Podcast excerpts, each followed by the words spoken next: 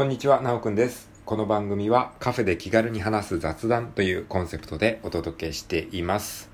はい。ということで、今回のテーマはこちら。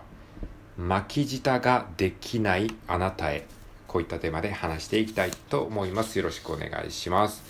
ということで、えー改めまして皆さん、こんにちは。今日は2022年の8月の31日水曜日でございます。はい、いよいよ8月もね、最後の日、最後の一日となりました。えー、まあ最後の一日という感じでね、今日は結構夏っぽいね、日になってますね。気温が、えー32度ですね、現在。まあ、最高気温が32、3度ぐらいで、えー非常にね、あの、暑いというか、まあ、半袖で過ごせるような、まあ、昨日とかは結構割とちょっと、あの、長袖でも OK みたいな感じだったんだけど、今日はね、さすがにちょっと半袖着たいなっていう感じの、まあ、季節感になっておりますね。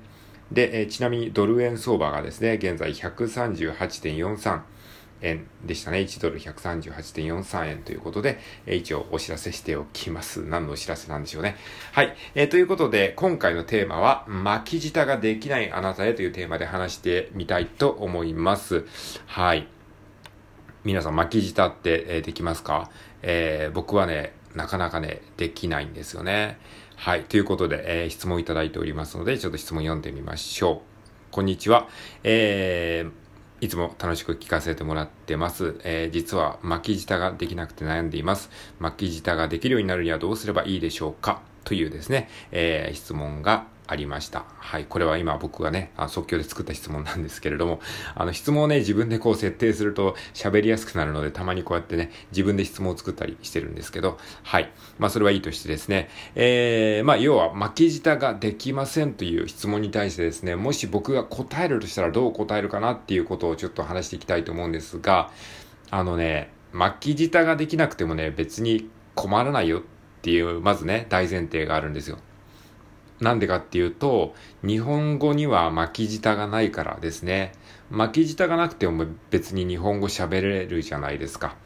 えー、で、英語にも巻き舌は基本的にないですよね。英語も巻き舌は別になくても、えー大丈夫です。で、僕がですね、僕自身もね、過去に巻き舌なんかできた方がいいなっていうふうに思ったことがあってて、それはね、あの、スペイン語を勉強してた時なんですよ。確かね、スペイン語って巻き舌があるんですよ。で、僕ね、あの、結構、言語を勉強するのが、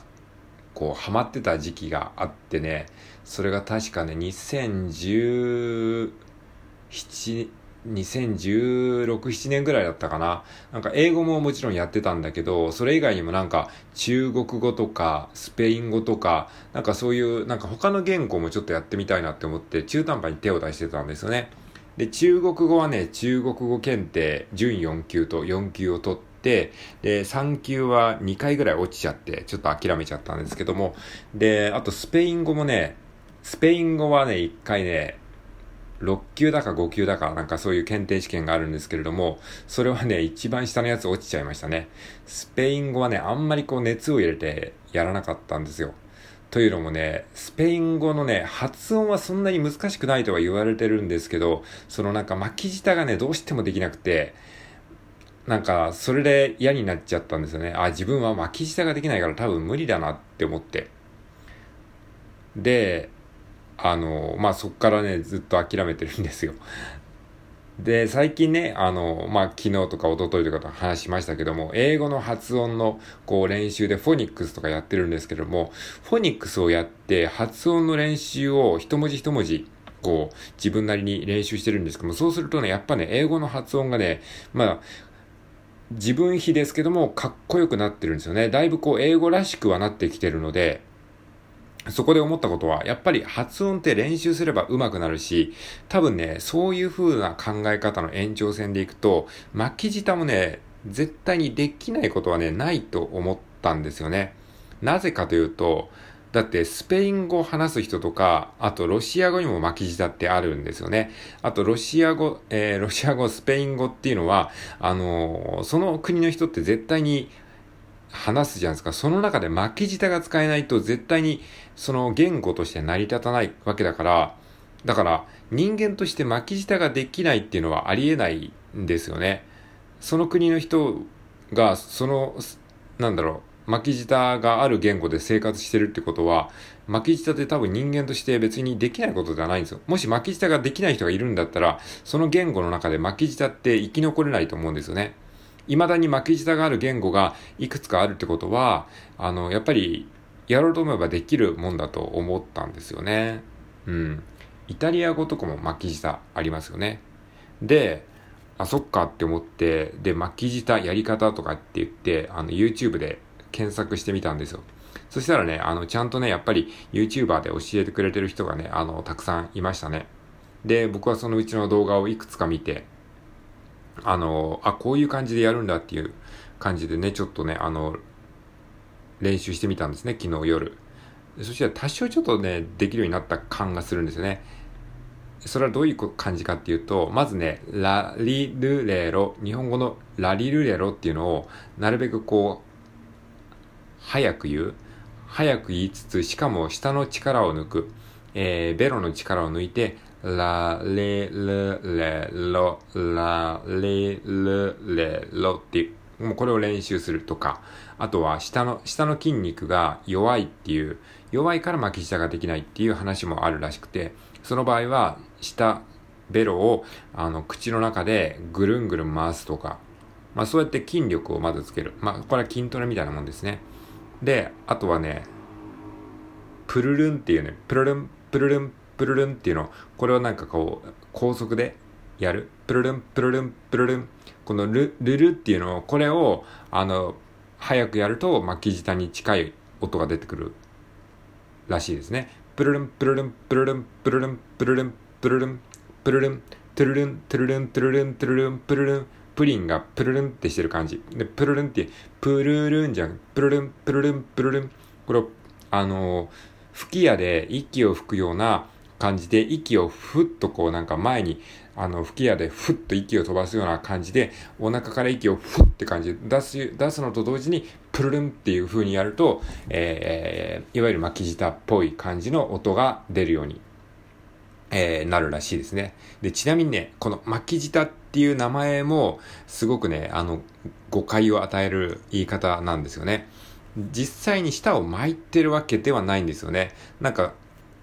舌をだらんとさせて、それをなんか、あの、高速で息で、あの、震わせて、タラランって感じでやってるらしいんですよね。やってるらしいっていうか、まあそういう感覚なんですよ。だから巻き舌っていう表現自体がね、すごくね、誤解を生むんですよね。なんか舌をぐーってこう反らせなきゃいけないっていうイメージをね、持たれがちなんだけど、実際そんなことないんですよ。まあこういうのはね、YouTube 動画見た方がいいと思いますので、もしね、あの、巻き舌やってみたいって思う人がいたら、YouTube 動画をね、あの、見てトレーニングしてみると思い、いいと思います。まあこれもね、やっぱ練習だと思うんですよね。なんか、やっぱりその、スポーツみたいなもんで、下のスポーツなんですよね。口のスポーツ、発音っていうのは。だからそれをやっぱり練習して、まあ、バスケットのドリブルとかで、ドリブルでこうドリブルをしながら歩くとかっていう感じに近いのかもしれないですね。最初ドリブルってなかなかできないじゃないですか。一回、一回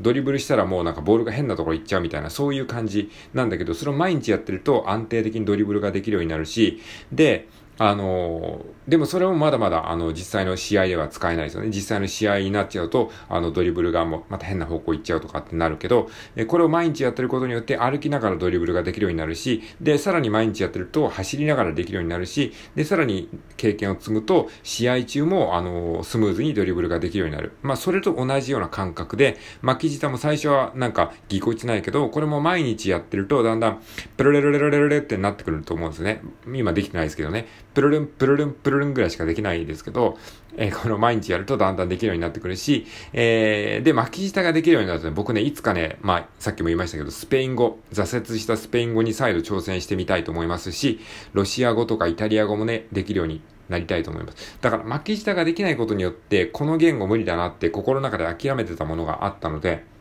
あの、巻き舌がね、あの、ある程度できるようになったら、巻き舌がある言語にもね、あの、ちょっとずつ挑戦していきたいと思ってます。僕ね、マルチリンガルにめっちゃ憧れてるんですよね。もちろん、全部の言語をスムーズに喋れるっていうのはなかなか難しいとは思うけど、まあ、もちろん最優先は英語ではあるんですけれども、他の言語も、まあ挨拶ぐらいとか日常会話ぐらいはね、できるようになりたいっていう風な夢があるんですよ。で、今考えてるのが、えー、まあ、中国語、フランス語、スペイン語、えー、あとドイツ語、イタリア語、韓国語とかね、まあ、このあたりのね、まあ、割と有名なメジャーな言語だと思うんですけれども、こういうのもね、あの、ちょっとずつやっていけたらいいかなっていうふうに思って、まあ、口のトレーニング、まあ、いろんな発音ができることによって幅も広がっていくので、まあ、そのために巻き舌はすごい大事なので、えー、今練習してるっていう感じです。はい。ということでね、あの、巻き舌、あ、自分もやってみたいなっていうふうに思った方はですね、ぜひね、おすすめのあの動画一つ貼っておくので、そちらの YouTube 動画を見ていただくと少しわかるんじゃないかなと思います。まあ、とはいえね、練習が大事なので、まあ、えー、それを見ながら自分で練習するということも、えー、やってみましょう。はい。ということで今回は、巻き舌ができないあなたへというテーマでお話ししてみました。最後まで聞いてくれてありがとうございます。それでは、さようなら。